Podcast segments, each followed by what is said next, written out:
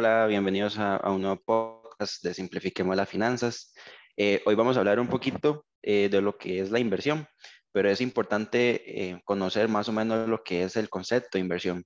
Una inversión es una actividad que consiste en dedicar recursos con el objetivo de obtener un beneficio de cualquier tipo. Este, más o menos cómo funciona una inversión. Bueno, para conocer cómo funciona es importante conocer el significado económico em, de lo que yo ya mencioné, de la inversión. Sea cual sea su tipo, em, se va a regir bajo cuatro factores fundamentales, lo que son la rentabilidad, el riesgo, la liquidez y el plazo. Esto es lo que ganamos, lo que podríamos perder y el tiempo. Voy a empezar hablando sobre lo que es la rentabilidad. La rentabilidad o rendimiento es lo que nosotros vamos a obtener a cambio de realizar la inversión. Normalmente esto se mide en términos de beneficio o rentabilidad, aunque no, no tiene por qué ser medido de esta manera. También existe lo que es el riesgo. El riesgo hace referencia como a lo que es el grado de incertidumbre, porque en lo que es la economía como tal, nada es seguro al 100%. Con esto, em, nosotros siempre debemos trabajar bajo riesgos asumibles por si la inversión no sale como nosotros queremos. Luego lo que es la liquidez es la capacidad de convertir una determinada inversión en dinero con pérdidas mínimas respecto al valor que nosotros estamos invirtiendo. Y el plazo es lo más variable. Es el tiempo y es la tercera variable más fundamental que existe podemos esperar un determinado rendimiento, pero dependiendo del tiempo que tardemos en obtenerlo, vamos a compensar o no la inversión. Correcto. Eh, considero que lo que es la rentabilidad también está asociado al plazo en el que vamos a invertir, hacer esa inversión, ¿verdad? Estamos hablando de que existen tres tipos de inversiones en, términos de plazo, ¿verdad? Está el corto plazo, el mediano plazo y el largo plazo. Cuando hablamos de corto plazo, estamos hablando de menos de un año. Después, mediano plazo, se habla que es entre un año y tres años. Y después, el largo plazo es de más de tres años, ¿verdad? Entonces, como mencionaba Luis, tal vez la rentabilidad de la inversión que tengamos se va a ver también, no sé, afectada, ¿verdad? O nos va, a impactar de cierta forma la inversión el plazo en el que decidamos hacerla, ¿verdad? Por cuánto tiempo.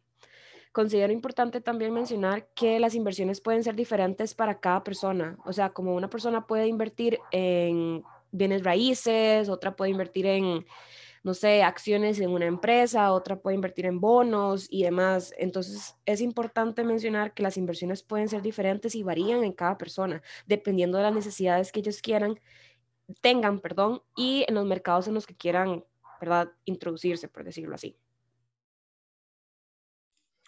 Correcto. Y es que para poder decidirme a por qué inversión me voy a ir, tengo que tener en cuenta ciertos consejos eh, básicos para poder tener o para poder invertir con éxito.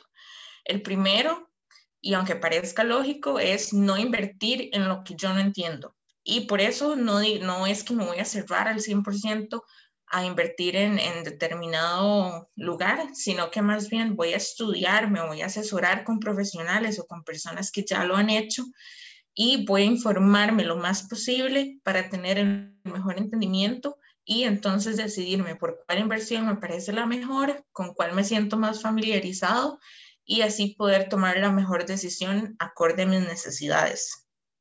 Y hablando de necesidades también, em, intentar que las inversiones que yo voy a hacer sean congruentes con mis objetivos a mediano y corto plazo. Por ejemplo, hay inversiones, como decía Sofi, que este, son a un plazo menor, como las letras de cambio. Entonces, si yo tengo un objetivo a un año, por ejemplo, no voy a realizar una inversión que me va a empezar a dar frutos a dos o a tres años, porque mi dinero o lo que yo necesito está a un menor plazo.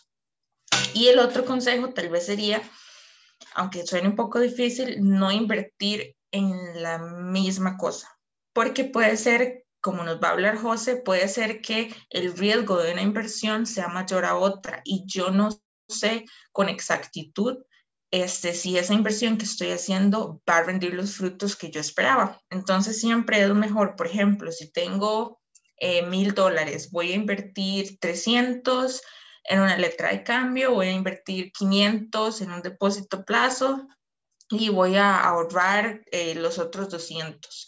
Así es más probable que yo pueda alcanzar mis objetivos este, y no todas las inversiones me van a rendir lo mismo. Entonces es tener muchísimo cuidado y siempre este, tener en cuenta que lo que me dio éxito o lo que le ha dado éxito a otras personas no necesariamente es lo que me va a funcionar a mí. Los récords históricos de una inversión son solamente esos récords históricos, no garantiza la rentabilidad de la inversión a futuro. Entonces, este, aunque tenemos que asesorarnos e, y estudiar, es mejor tomar las propias decisiones este, por mí mismo y no tanto basado en la experiencia de los demás. Las inversiones tienen, si se puede llamar un tabú, ¿verdad? Que la gente le da miedo hacer una, una inversión grande. ¿Por qué? Porque tal vez es el ahorro de toda su vida, porque es su capital, ¿verdad? Tal vez usted tuvo éxito en una empresa, en un negocio, o ahorró en su trabajo una, una cierta cantidad de dinero considerable para invertir, pero eh, el tabú de la inversión es que a como puedo duplicar mis ganancias, puedo perderlo todo, ¿verdad? Y suena, suena, suena crítico, ¿verdad? Porque si usted tiene los ahorros de toda su vida y los apuesta a un negocio, a, una inversión y los pierdes, ahí es lo que, lo que echa para atrás a muchas personas a la, hora, a la hora de hacer una inversión. Por ende, hay formas de minimizar ese riesgo, de ese pensamiento de que voy a perderlo todo, que por ejemplo puede ser conocer el negocio a lo que usted va a invertir. Por ejemplo, si usted nunca ha trabajado, no sé, en bienes raíces, usted tiene o que asesorarse con una persona que sepa, una persona que sea de su confianza, porque ahí va a haber dinero de por medio, y se tiene que informar del negocio. Usted no puede llegar eh, como decían mis compañeros, a invertir en algo que usted no conoce, que usted no, no está familiarizado. En eso hay que tener mucho cuidado. Otra manera es, si usted ya hizo una inversión, darle seguimiento, darle, eh, ver los resultados que está teniendo, quizás en los primeros, en, en, en, los primeros meses, días, años incluso, eh, hay que tener bien claro los resultados, ver cómo se está desarrollando eh, el dinero que usted invirtió y ver si es rentable o no, porque si no fuese rentable, habría que buscar la manera de salir lo menos perjudicado posible. Y aunque este tema sea, sea complicado, ¿verdad? Y, y, para hacer pequeñas inversiones no, no habría tanto riesgo, pero si ya uno quiere invertir en, en grande y tiene el capital, sí hay que informarse mucho, asesorarse mucho y con esto llegar a, a, a, tomar las mejores decisiones, ¿verdad? Igual, esto es un, esto es un, esto es un juego, ¿verdad? Puedes conocer demasiado el tema, puedes ser ya haber hecho inversiones exitosas, pero siempre hay ese ganar-perder que, este, que genera el riesgo en las impresiones. Sí, de hecho, este, lo del riesgo y de conocer el mercado en donde uno va a invertir, lo hablábamos en el podcast de, en el episodio, perdón, del mercado de divisas, que estábamos viendo cómo las personas ahora, ¿verdad? Todas estas academias, porque se llaman academias que enseñan a invertir en Forex, por decirlo así, y las personas no conocen el mercado, no conocen cómo funciona, no saben qué factores afectan las divisas, cómo se mueve ese mercado, entonces más bien terminan perdiendo todo ese dinero que invirtieron porque no conocen el mercado. Entonces es muy importante tomar eso en cuenta, ya que si no podemos llegar a perder mucho dinero. A veces son inversiones pequeñas, pero, o sea, este, es importante conocer el mercado porque podríamos llegar a perder dinero.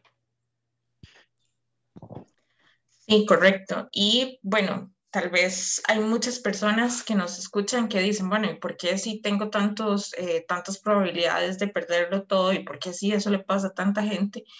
Entonces, ¿por qué habría yo de invertir mi dinero en algo en lugar de solamente ahorrarlo donde lo tengo asegurado?